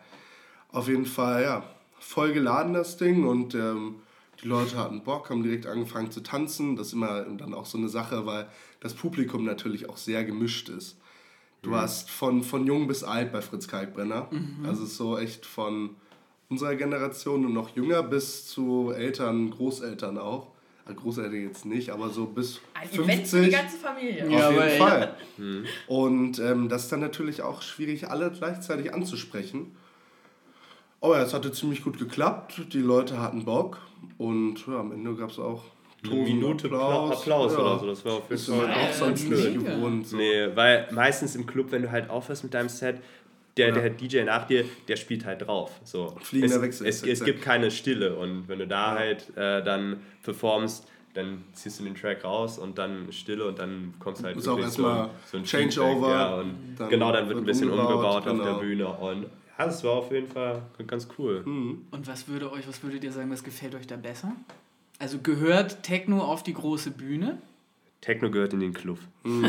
ja. Ganz ehrlich. Also du hast, eine, du hast ein ganz anderes, was ich gesagt habe, eine ganz andere Interaktion mit dem Publikum und dadurch ist auch so dieses Energielevel ein mhm. anderes. Du hast halt noch meistens wirklich die Leute, die kommen rein und fangen direkt an zu tanzen so und die sind halt da für die Mucke, für die Party und die wollen Gas geben. Und äh, demnach sehr dankbares Publikum. Also du, du kriegst sie mit wenig, aber äh, sie sind dann aber teilweise trotzdem auch kritischer. Mhm. Du, du, du kannst sie schnell begeistern, aber wenn du halt einen Fehler machst, dann äh, können sie auch nachtragend sein. Und das, das merkst du direkt. Und das ist halt auch eine gute Schule. Deshalb ist es immer schön, vor allem auch lange Sets zu spielen, halt so fünf, sechs Stunden. Das ist dann richtig geil, weil da kannst du halt ähm, genau gucken, wie, wie du äh, Musik oder ein Set aufbauen musst, was, äh, was für Facetten du ansprichst äh, im Publikum, damit du halt wirklich eine gute, gute Story rüberbringst mit deiner Musik. Ja, deswegen, also der, der Club ist dann doch noch das Geilste. Auf jeden Fall. Aber gibt es denn äh, irgendwie einen Künstler, wo ihr sagt, boah, mit dem würden wir auf jeden Fall nochmal spielen wollen oder vor dem würden wir gerne nochmal spielen wollen? Also irgendwie so ein Vorbild, wo ihr sagt, boah, ja, jetzt den, bitte. Möchtest du zuerst? Ich muss erstmal überlegen. Also, es gibt natürlich eine ganze Palette. Ein ein. Dann lassen wir Jost zuerst. Okay, du hast nämlich, du grinst schon so.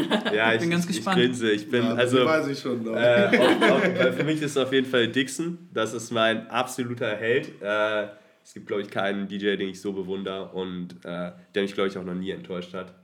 Ciao. Je, jedes Set, was ich von ihm gehört habe, war wirklich sehr, sehr genial und das, das wäre auf jeden Fall mal cool, Packen wir euch auch in die Spotify-Playlist? Ja, ne? Der ist auch bei Spotify. Der ist auch bei Spotify, aber Dixon macht nur Remixes. Also Ach, krass, okay. auch eine Eigenart von ihm, sehr besonders. Interesting. Ja. Okay. Auch äh, bei Innervisions natürlich unter Vertrag. Bei, Shoutout an Innervisions. Mitbegründer, mhm. nicht unter Vertrag. Okay. Janik? Ja, jetzt habt ihr mich so auf dem kalten Fuß erwischt. Ähm, ich hab, Sollen wir dir Pushen geben? Ja, bitte. Ja, bitte, ja, bitte. Mir fällt so auf Teufel komm raus gerade äh, kein Name richtig ein. Ich könnte jetzt. Nee, ich weiß nicht. Ich mir würde dann schon lieber anstelle des DJs den Slot spielen. nicht unbedingt davor. Okay, wir können die Frage so. natürlich auch umdrehen. Wen, wen, hättest du denn gerne als Voreact mit dabei ja, auf eurer Headline-Tour? Gar nicht unbedingt als Voreact. Südamerika. Genau. ähm, gar nicht unbedingt als Voreact. Ähm, ähm, aber mit wem ich gern mal spielen würde, wenn ich gern mal äh, sehen würde, wäre, glaube ich, Nastia. Okay. DJ aus der Ukraine. Ja. Die finde ich stark. Die ist sehr cool, spielt auch. Klasse Mucke. Ja, spielt auch sehr abwechslungsreich. Ich, ja, und äh, die bewundere ich sehr. Eine DJ. Eine ja. DJ. Das finde ich gut. Die gibt es auch. und die, davon gibt es vor allem immer mehr. Ja. Echt? Ja, mhm. auch jetzt gerade Mixmac äh, in den Top 20 von dem, äh, also Mixmac ist so ein Musikmagazin, äh, die sich hauptsächlich mit elektronischer Musik äh, beschäftigen. Und die haben ihre Top 20 der DJs 2017 veröffentlicht. Und ich glaube, die Hälfte, mindestens die Hälfte waren Frauen. Mhm. Und Platz 1 mit Nina Kravitz war auch eine Frau. Ja. Ah ja, okay. Spannend. Also, mhm. Mädels, Kauft euch zwei Turntables und einen Mixer. Ran da. Ran an die Decks. Wirklich. Ich finde das richtig schön. Ich habe auch, ähm, wir haben heute einen Facebook-Post irgendwie veröffentlicht, dass Haiti jetzt als erste Frau, also als erste Frau im Deutschrap auf der Juice drauf ist vorne. Mhm. Ich finde das total geil. Also ich finde diese ganze, dass sich das gerade so ein bisschen durchmischt. Ich weiß ja nicht, ob ihr Angst kriegt, ihr Männer, aber jetzt gerade irgendwie, ich finde die Bewegung total cool. Einfach. Wir sind auf jeden Fall ein Empowerment-Podcast. Jawohl. Definitiv. Ähm, für Gleichberechtigung mhm. im Musikbiss. Jost, jetzt habe ich gerade noch mal an deinem Handgelenk ähm, das, nee, das andere Handgelenk, genau, äh, das, das Fusion-Bändchen gesehen. Ist es das Fusion-Bändchen? Ja, es ist das Fusion-Bändchen. Okay. Ähm, wie ist es denn mit rein elektronischen Festivals? Was habt ihr da bisher mitgenommen? Wie ist das für euch? Weil ihr jetzt eben meine Techno gehört im Club. Ähm, ja, das stimmt schon. Aber ja, ich habe wir haben schon einige, gute Frage, gute Frage. Ja, wir haben schon einige Festivals natürlich mitgemacht im elektronischen Bereich. Aber das ist ja auch was anderes. Ich, ich, wir meinten ja jetzt eher gerade zwischen Club und Konzertbesuch. Mhm. So eine Sache. Da würden wir uns auf jeden Fall für den Club entscheiden, aber Festivals, auf denen auf vielen Stages ganz viel elektronische Musik läuft, finden wir natürlich auch gut. Also wir haben einiges mitgemacht, damals angefangen, glaube ich. Sonne, Mond und Sterne Festival haben wir gemacht. Oh, wann wart ihr da? Boah, 2013 und 2014, glaube ich. Oh, da kenne ich aber einen Hörer, der sagen wird, dass es da schon scheiße war. Ja, also wir fanden es auch.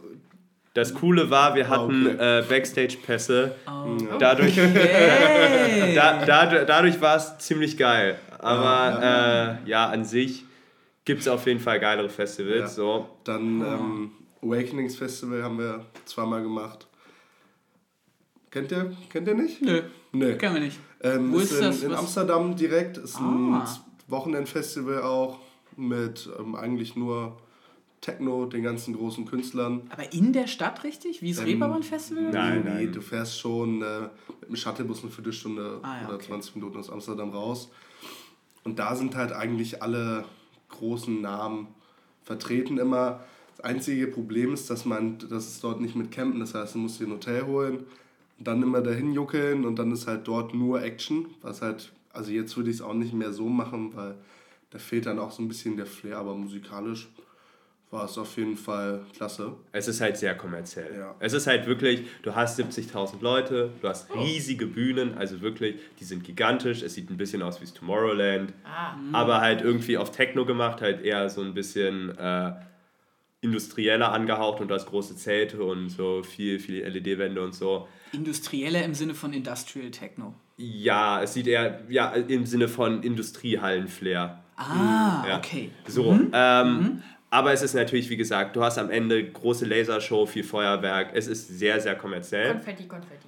Äh, Konfetti. aber das fanden wir früher. War, war, es es also ist cool, es ist ein Erlebnis auf jeden ja. Fall. Die Mucke super, vom Booking ganz, ganz stark. Mhm. Ähm, aber, jetzt aber es ist nicht, also für ein Festival ist es nicht das, wonach ich suche. Nee. Ähm, da, sonst waren wir noch auf dem Melt auf jeden Fall. Ja, oh, das war auch super. Das Melt ist ein sehr schönes Festival, hat uns sehr gut gefallen, mhm. war leider viel zu heiß. Jeden Tag knapp 40 ja. Grad. Ach, das heißt, ja. tagsüber konnten wir uns nicht wegbewegen, ja. mussten die Matratzen in, die, in, die, in den Wald legen. Und es war krass. Jede fünf Minuten wurde jemand losgeschickt zum Getränke kaufen. Es war unerträglich. Man konnte erst, als die Sonne weg war, losgehen. Und dabei haben die doch einen See da sogar. Ja. Oh, der ist pekig. Alter Schwede. Noch, noch eine schöne Anekdote. äh, ich hatte eine Schlange im Zelt. Ja. Eine Kreuzotter. What? Ja. Die sind ja sogar giftig, die, die sind Dinger. giftig. Und äh, jetzt stellt euch mal vor, ihr seid Security-Beamter auf einem Festival und da kommt ein Typ an auf einem Techno-Festival und sagt, ey Jungs, ich habe eine Schlange im Zelt. die, die, die, die, haben mich angeguckt, so, eine Schlange. Ja. Na klar. Und ich so, ja, es klingt jetzt scheiße, aber ich habe wirklich eine Schlange im Zelt. Boah, krass, ey. Und dann, dann äh, hat er seinen Kollegen angerufen und meinte so, ey, ich habe hier einen, der hat eine Schlange im Zelt und am anderen Ende höre ich nur so, eine Schlange? ist klar. Aber das ist witzig, dass du das sagst, weil ich war vor Jahren mal auf dem Splash Festival ja, und da hatte ich eine Maus unterm Zelt. Unterm Zelt? Unter. Unterm Zelt, ja. Und die ist aber die ganze Nacht so. Ja, hättest du mal meine Schlange dann gehabt, ne? Zack. Ja, die wäre schneller Die wäre nee, wär praktisch für die Maus gewesen. Ja, ja. stimmt. Nee, die Maus haben wir irgendwann dann tatsächlich tot auf dem Wegesrand oh, gefunden. Oh, neben so einer Bierdose. Wo wir Rest in den, Peace. Ja, wo wir noch den Verdacht hatten, dass die sich vielleicht totgesoffen hat. Aber das Wichtigste ist doch jetzt, wie habt ihr die da rausgekriegt? Äh, also, da kamen zwei Ordner. Oh nee, es kamen drei Ordner sogar äh, aber der eine hat nur gefilmt. oh. Der eine hat die anderen beiden dabei gefilmt, wie sie mit oh. irgendwie Handschuhen und einer Mülltüte oder so einer Zange probiert haben, Gott. die Schlange einzufangen. Und Scheiße, ja, wir haben dann erst im Nachhinein auch erfahren, dass es eine Kreuzotter ist. Mhm. Uns war es bis dahin nicht bewusst. Krass. Äh, war auf jeden Fall eine lustige Erfahrung. Und ja, sonst haben wir auf jeden Fall noch äh, die Fusion mitgenommen, okay. wie du es ja schon bemerkt hast, an meinem äh, Handgelenk fast auf jeden Fall von der Organisation und Produktion das wirklich beeindruckendste Festival war, was wir, glaube ich, je, je, gemacht haben. Also es ist ja wirklich, wirklich wie so ein Fantasieland. Hm. Du kannst dich da verirren und tagelang wirklich rumlaufen. Du findest immer wieder was Neues, weil es so detailgetreu und wirklich mit viel Liebe aufgebaut wurde. Es ist wirklich, also würde ich jedem empfehlen, mhm. registriert euch, guckt euch ah, das schon mal zu an. spät. Ja, jetzt ist es zu spät, aber wenn ihr mal die Möglichkeit habt, guckt euch die Fusion an das ist etwas, was man mal gesehen haben sollte. Und, und dann generell auch noch kleine Festivals, wie jetzt das Vier hm. Festival. Das ich war letztes Jahr oder nee, dieses Jahr sogar, wir haben ja noch gar nicht 2018. Wenn der Podcast ich, äh, rauskommt, vielleicht schon. war, war ich bei der Nation of Gondwana. Das ist in der mhm. Nähe von Berlin, fast 40 Minuten mit dem, mit dem Regio raus. Und ähm, das ist ein ganz kleines, liebevolles Festival mit, ich würde sagen, 5000 Leuten. Und ähm, ja, jetzt so verglichen mit großen Festivals, wie zum Beispiel das Hurricane, was wir ja immer mitnehmen, wo dann 70.000 Leute sind, ähm, ja, eine ganz andere Stimmung auch für einen selber, so, weil du weißt beim Hurricane so, okay, die Band spielt jetzt in einer halben Stunde, da muss ich erstmal eine Viertelstunde Weg noch einplanen, da ist einfach so, du gehst los und fünf Minuten bist du da. Und ähm, dann das andere Gute ist natürlich auch Leute, die du kennenlernst, so einem großen Festival, die siehst du einmal und nie wieder. Und dort triffst du die ständig wieder. Und das ist das, das ist das, was ich gut finde. Sagen wir dieses kleine, persönliche. Im Ausland wart ihr doch aber auch schon auf Festivals, oder? Genau, mhm. wir waren äh, dieses Jahr in Rumänien, mhm. in Transsilvanien, um genau zu sein, mhm. bei Graf Dracula. Nein, äh, der, der raved jetzt auch. Ja, DJ Dracula. nee, äh, wir waren auf dem Sunwaves. Das ist ähm, in Mamaya, das ist in der Nähe von Constanta, direkt am äh, Schwarzen Meer. Es ist, ist, super schön, also wirklich, äh, man muss sich einfach vorstellen, du tanzt und bist am Strand und siehst den Sonnenaufgang so. Und das ist. Oh war, war schon ganz geil. Und Rumänien ist halt auch sehr günstig, was mhm. uns auch äh, zugute gekommen ist. Und äh, musikalisch auch, auch ganz geil, äh, weil die Rumänen haben einen ganz, ganz speziellen Stil. Das Ganze beschreibt man so irgendwie so als Deep Tech, Minimal. Äh, es ist sehr, sehr repetitive, minimalistische Musik, in der nicht so viel passiert, aber die auf einer großen Anlage wirklich, was ich gesagt habe, einen super meditativen Effekt hat. Also du, du hast nur ganz kleine Variationen da drin in, in dem Loop, der sich durchsetzt oder durchzieht und äh, das sorgt schon dafür, dass die wirklich die Menge komplett ausrastet. Krass. Da, da gehen dann die Hände hoch, nur weil irgendwie ein neues Element no, Hi-Hat kommt oder so. Und, und das ist halt, das ist halt schön. Es ist halt nicht dieses, äh, ich warte auf den Drop ja. und dann springe ich rum, sondern es ist die ganze Zeit so ein wiederkehrendes äh, im, im Groove sein und im, mhm. im Beat sein. Und das, das ist auf jeden Fall ganz, ganz cool gewesen. So viel zur Festivalsaison. Jetzt steht ja 2018 irgendwie vor der Tür und äh, wahrscheinlich plant ihr auch schon so ein bisschen was. Habt ihr denn schon einen Plan, irgendwie, wo ihr als nächstes so vertreten sein werdet? Ähm, ja, also jetzt, wir lassen das Jahr ganz entspannt noch ausklingen. Wir haben jetzt noch zwei Gigs. Äh, einmal am ersten Weihnachtsfeiertag und dann noch äh, einen Tag vor Silvester. Äh, ja, die werden wahrscheinlich auch ganz schön. Mhm. Ähm, und dann 2018, äh, glaube ich, machen wir eigentlich meistens so, der Januar ist erstmal frei. Da müssen wir uns erstmal ein bisschen sammeln. So auch Zeit, jetzt wieder ein bisschen Mucke zu machen, also zurück irgendwie ins Studio, sich daran setzen. Ja, und dann äh, Februar und März äh, haben wir einmal einen Gig mit Wahl. Äh, nette Anekdote, das ist die Tochter von Sting.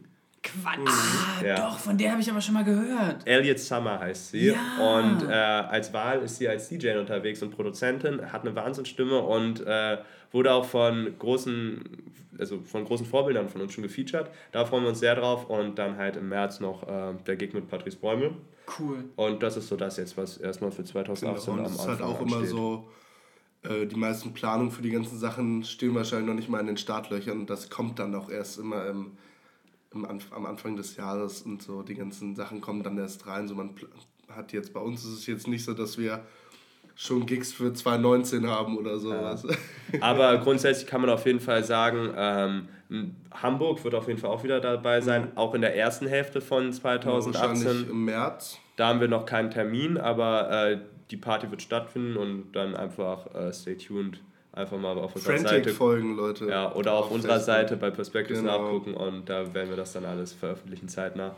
Super, und ihr wirkt so, als ob ihr richtig Bock habt. Das mhm. freut uns total. Wir haben auch richtig Bock, 2018 durchzustarten. Jawohl. Ähm, ich glaube, das war's. Das war unser Special mit Perspectives. Mhm. Vielen auch. Dank. Vielen Danke. Dank, dass ihr da wart. Ja. Danke für die Einladung. Wir hatten viel Spaß mit euch. Auf jeden Fall. Wunderbar, gleichfalls. So, und allen Hörern wünsche ich jetzt noch einen ganz geruhsamen Abend. Ich bedanke mich wie immer bei meinen Gästen und bei meiner liebevollen Nadine. Ähm, Na sicher. habt einen schönen Abend und haut rein. Macht's gut. Ciao. Macht's gut. Ciao. Tschüss.